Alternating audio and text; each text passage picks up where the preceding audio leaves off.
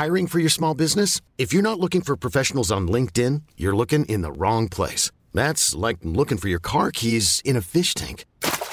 LinkedIn helps you hire professionals you can't find anywhere else, even those who aren't actively searching for a new job but might be open to the perfect role. In a given month, over 70% of LinkedIn users don't even visit other leading job sites. So start looking in the right place. With LinkedIn, you can hire professionals like a professional. Post your free job on linkedin.com slash achieve today. Salut, c'est Victoire Tuaillon. Ces derniers mois, avec mon équipe, on a travaillé sur une série exceptionnelle. Ça s'appelle 20 milieux sous ma chair. L'autrice, Caroline Potier, a exhumé des cassettes audio qu'elle enregistrait pour sa meilleure amie lorsqu'elles étaient ados et qu'elle traversait l'enfer, les violences que lui infligeait son père. À partir de son histoire, Caroline Potier, devenue journaliste, a mené l'enquête. Comment on pourrait éradiquer l'inceste? C'est beau, c'est intelligent, c'est bouleversant, et je pèse mes mots, c'est d'utilité publique. Pour continuer à sortir de l'océan du déni, écoutez 20 milieux sous ma chair, dans le cœur sur la table.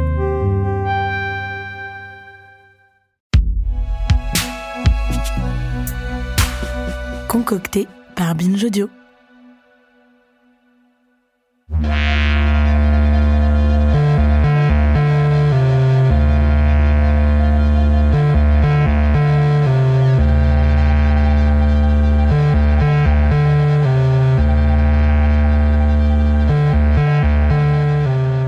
Quand elle était punk dans les années 80 et qu'elle arrivait dans une ville, le premier endroit dans lequel se rendait Virginie Despentes, c'était le disquaire.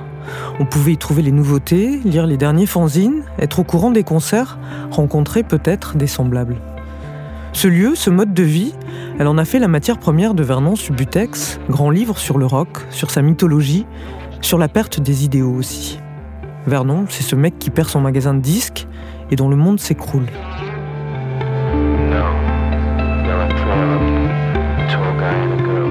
Dans ce deuxième épisode, on va donc parler musique. Celle-ci occupe une place centrale tant dans la vie de Virginie Despentes que dans celle de Luz, qui a beaucoup dessiné le rock, son énergie, ses concerts, dans des albums tels que Live ou J'aime pas la chanson française.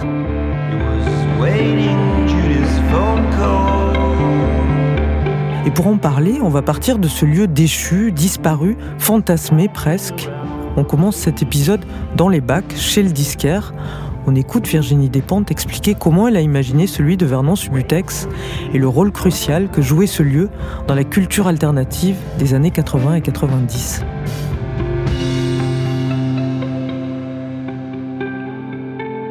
C'est vrai que le disquaire de Vernon Subutex, euh, Revolver, en vérité, c'est un disquaire de province qui n'a pas existé à Paris. Les disquaires de Paris sont tous mythiques parce qu'on allait tous chez eux, le, euh, le New Rose, évidemment, le Silence de la rue, et c'était des Parallèle, endroits hein. parallèles. Et c'était pas des endroits du tout comme Revolver. Il y avait aussi euh, euh, ce disquaire d'occasion justement euh, vers les Halles. Monster Melody Monster, Monster Melody, Melody, ouais, Monster Melody, Qui est hyper antipathique. qui est, qui est le plus proche de Vernon euh, dans, dans, dans ce que Ouais, ça ouais, pourrait ouais, ouais, être. ouais, ouais. Mais c'est dans, vrai dans qu'à- le bordel, moi je me suis inspiré de Monster Melody pour le, pour le bordel. Moi j'ai fait du repérage là-bas et je suis passé pour un con parce que j'ai, j'ai- il me demandait mais qu'est-ce que je foutais là?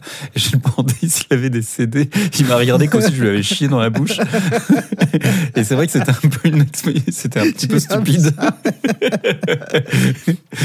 mais euh, le disquaire euh, dans ton livre, c'est déjà quelqu'un de très particulier parce que c'est un type hyper sympa. Tous les disquaires sont pas sympas comme, comme Vernon. C'est un peu comme la lesbienne, quoi. Fallait pas qu'il soit trop sympa. Ah ouais, ouais. moi, je connais plus les disquaires que les lesbiennes, mais raconte. Ah non, mais vrai, je me souviens, parce que moi, le disquaire à Nancy était pas.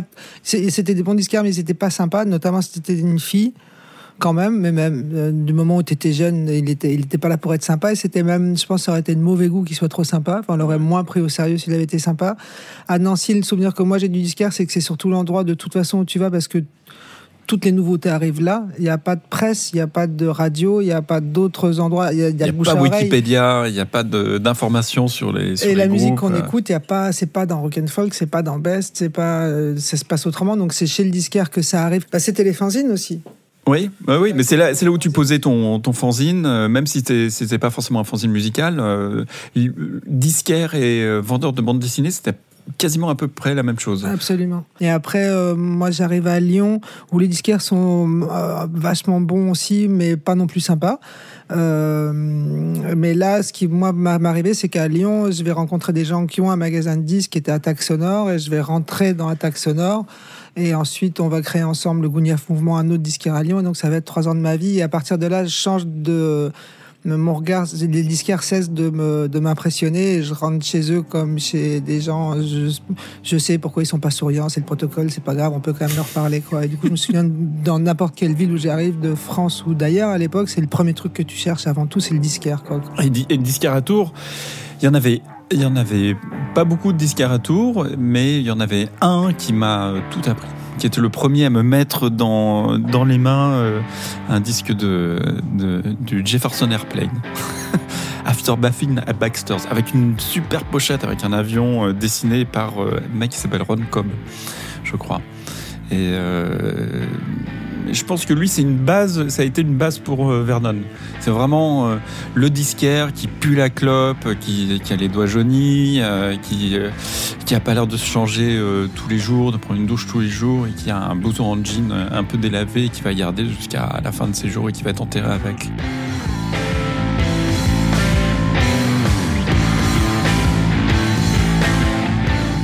L'idée du disquaire, elle vient de l'idée que c'est quelque chose qui, était une énorme industrie, qui nous, comme beaucoup de choses, on a été bien surpris quand on a été euh, triste de l'avoir disparaître parce que c'était une énorme industrie qui avait vraiment pas que des bons côtés. Mais surtout, ce qui, ce qui était surprenant, c'est qu'elle a disparu en deux ans. Napster est arrivé et c'était réglé, euh, c'était réglé en deux ans. Moi, ça m'a frappé parce qu'évidemment, je connaissais beaucoup de gens qui, qui travaillaient dans l'industrie du disque à plusieurs niveaux, comme groupe, comme dans les labels, dans les euh, il y, a, y, a, plein de gens qui ont été affectés très directement et on a commencé à voir ce que c'était que des, euh, des, licenciements massifs entre gens qui se connaissent très bien, qui travaillent ensemble depuis. Qu'est-ce que c'est aussi euh, convoquer des artistes pour les remercier, des artistes des fois avec qui tu as travaillé pendant 40 ans, à qui est-ce qu'on confie ce travail, qu'est-ce qu'il y a? Enfin, c'était toute une, une série d'événements qui arrivaient. Et moi, ça m'intéressait le magasin de disques aussi, justement, parce que comme je suis resté plus de 3 ans à Lyon, euh, j'ai pris conscience de ce que si je pense à tous les gens qui venaient régulièrement dans ce magasin, et à ce qu'ils étaient devenus.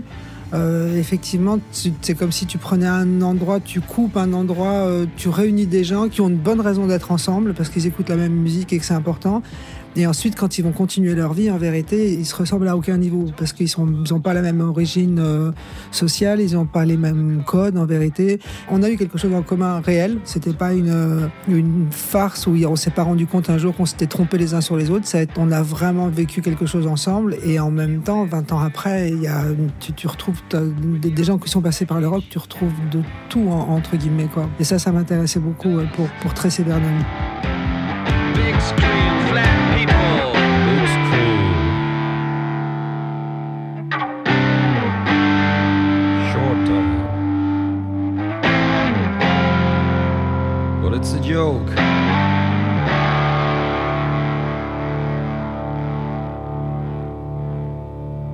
Moi, c'est ce que j'aimais bien dans, Vernon, c'est aussi cette espèce d'illusion qu'on a tous euh, plus ou moins vécu, c'est que le, peut-être une illusion adolescente de se dire que le rock ne meurt pas. Dans Vernon, il y a euh, un Bowie qui meurt comme, comme euh, qui, qui, qui, traumatise une, une, bonne partie de, des, des, des, personnes alentour, qui traumatise presque, presque autant que le, le, le 13 novembre. Et euh, oui, le rock euh, meurt et Vernon se dématérialise lui-même comme la musique et c'est quelque chose qui le rend euh, euh finalement attrayant pour les autres. Et autour de lui, les autres, ses amis, ceux qui ont été ses amis ou ceux qui essayent de l'être, s'accrochent à, une réalité matérielle. Tandis que lui, il accepte de tout perdre. Et euh, autour de lui, on est fasciné inconsciemment par cette euh, lumière qu'il a encore en, lui, alors que le monde s'écroule. Oui, et cet effritement du monde, en tout cas, et qui va, de pair, en tout cas là, concernant la musique, avec une, avec une digitalisation. Enfin, ce mouvement, on voit que c'est un mouvement qui s'amplifie. Enfin, là, on est, on est en plein dans l'époque Covid. On voit que, que ce mouvement, il prend, il devient global en fait, il touche plein d'industries en fait. En tout cas, il y a une, il y a une révolution euh, industrielle qui est en train de, qui est en train de se passer. Je me demandais euh, le regard que vous aviez là-dessus et qu'est-ce que ça faisait de dessiner en même temps une bande dessinée qui est en train de raconter. Ah oui, ben, c'est vrai que j'ai passé euh, la moitié de la bande dessinée à, pendant, pendant la période de Covid à dessiner un type qui est confiné, lui, à l'extérieur, d'une certaine manière. Et, euh, et à presque à le jalouser. C'est-à-dire que il a évidemment il a tout perdu, il perd euh, il perd euh, son boulot, euh, mais il reste en contact avec les autres. Il reste en contact même avec quelque chose en lui, avec une espèce de, foi. Et c'est ça, c'est quelque chose d'assez intéressant, c'est qu'il y a une euh, en lui une espèce de foi qu'il n'a pas besoin d'entretenir. Il est là, on ne sait pas pourquoi on est amoureux de la musique, on ne sait pas pourquoi on est passionné de ça. Euh, c'est un, mystère d'être, de construire sa vie autour de sa passion. Moi, j'ai construit ma vie autour de ma passion, mais je ne sais pas pourquoi j'ai fait ça. Toi, par exemple, euh, toi aussi, tu as construit ta vie autour de la passion, c'est l'écriture, ou alors c'est autre chose.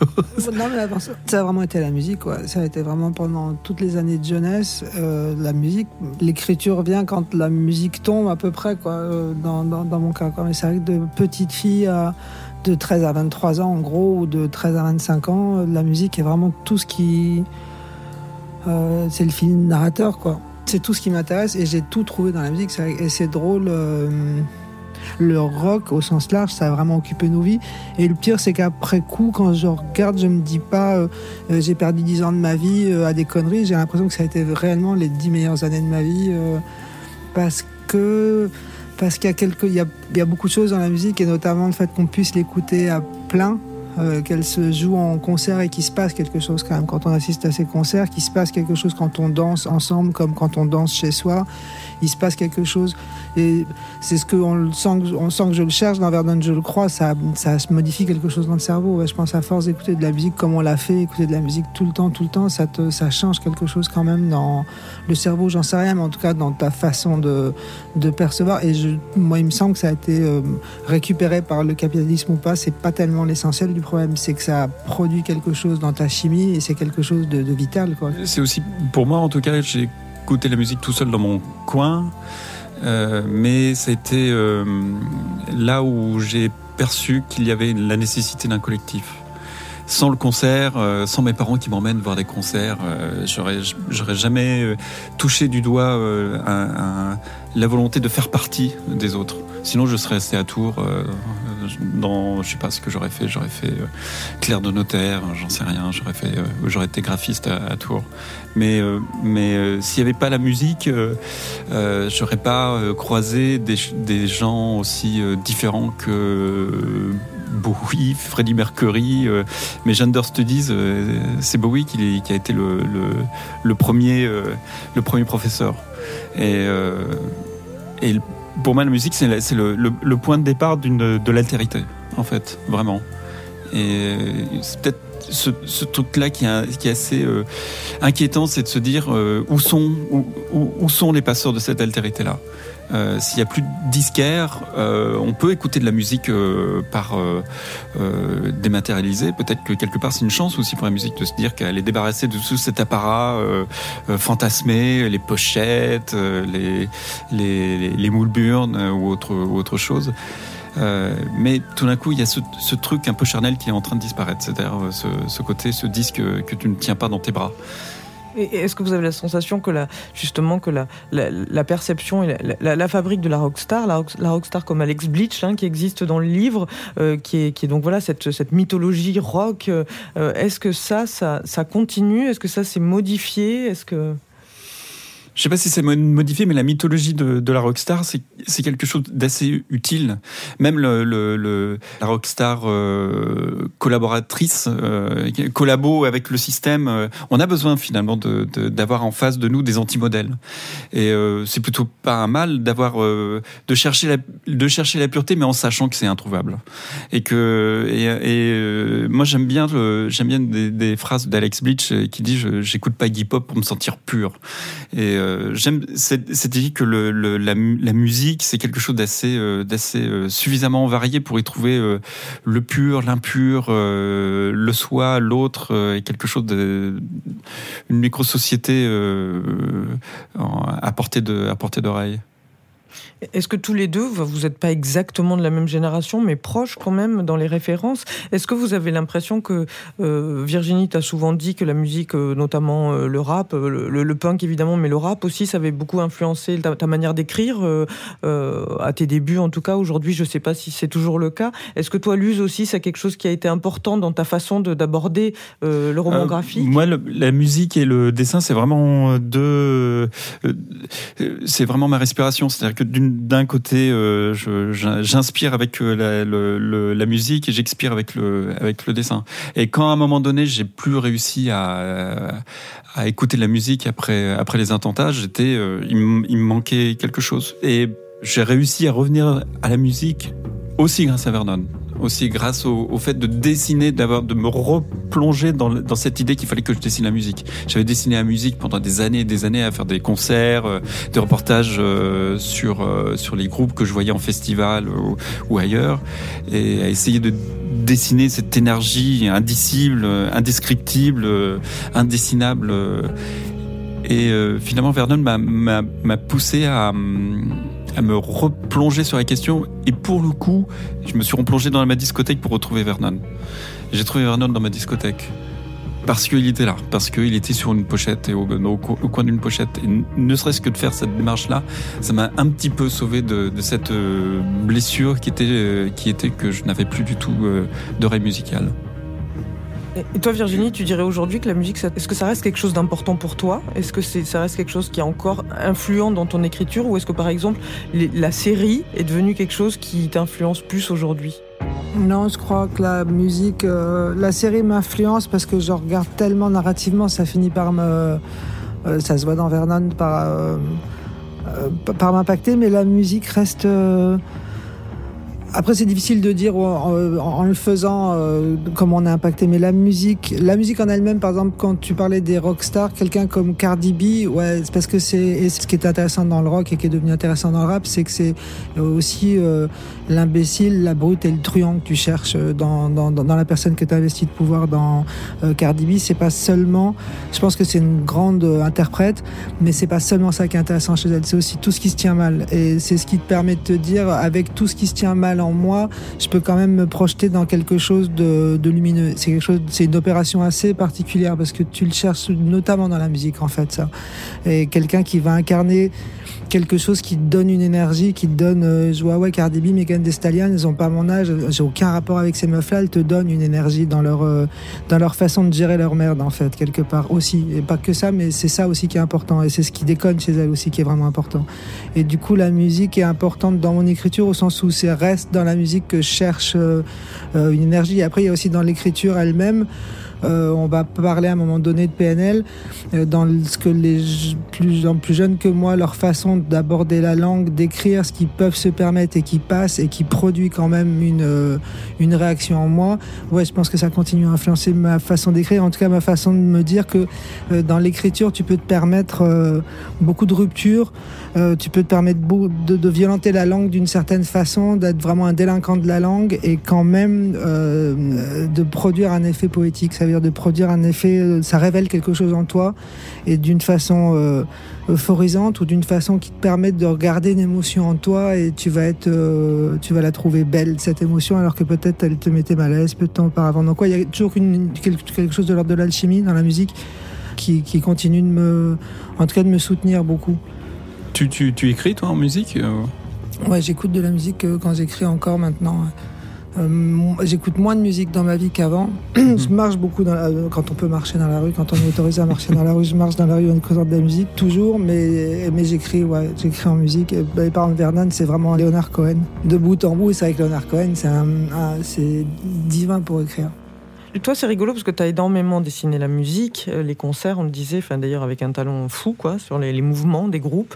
Euh, et, tu m'avais dit une fois dans une interview que tu étais toujours tenu un peu à l'écart quand même de la virilité rock. Quoi. Euh, oui, parce que c'était euh, parce que j'ai été éduqué, j'ai été plus éduqué à, Bowie qu'à Led Zeppelin. Même si après, effectivement, je, je, suis revenu sur le heavy rock, etc., avec avec des Moulburn, mais euh, euh, euh j'ai toujours été, comment dire, j'ai pris je pouvais pas prendre au premier degré ce qui se, ce qui se passait dans la, dans la vérité rock.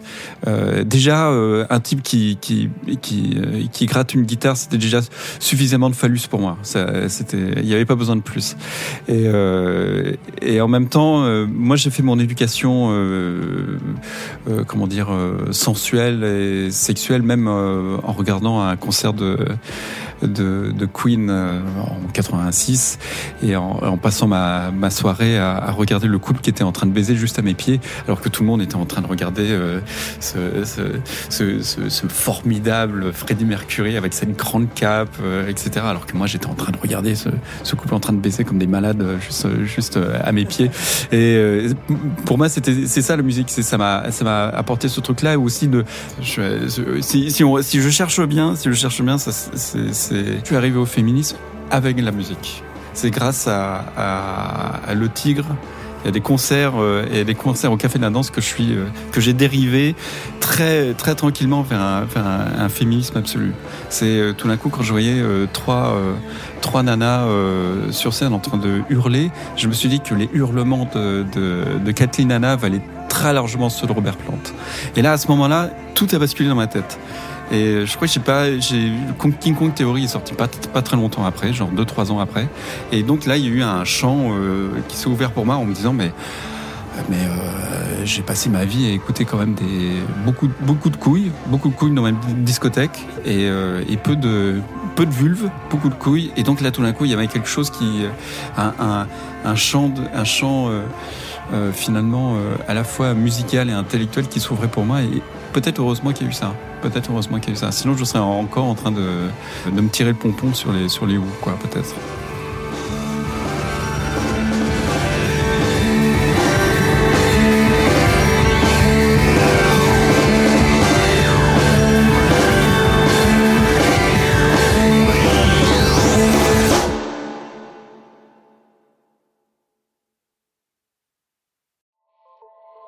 Salut, c'est Sinamir du podcast L'Affaire. En 2016, je suis monté sur un bateau de sauvetage en Méditerranée et ce que j'y ai vu n'a pas changé. En tout, depuis 10 ans, on compte même près de 30 000 morts sur cette mer. Alors dans le naufrage, notre nouvelle enquête, j'ai voulu raconter un cas concret. Comment 130 personnes sont mortes en 2021 à la frontière de l'Europe, malgré des dizaines d'appels de détresse. Qui n'a pas pu les sauver et pourquoi? Qui étaient ces disparus? Et surtout, comment on en est arrivé à ne plus parler de 130 personnes qui meurent le même jour sur un bateau au milieu de la Méditerranée? Le naufrage, c'est la nouvelle série du podcast L'affaire de Paradiso Média. Une enquête que vous pouvez retrouver gratuitement chaque semaine à partir du 27 mars 2024 sur toutes les applications de podcast.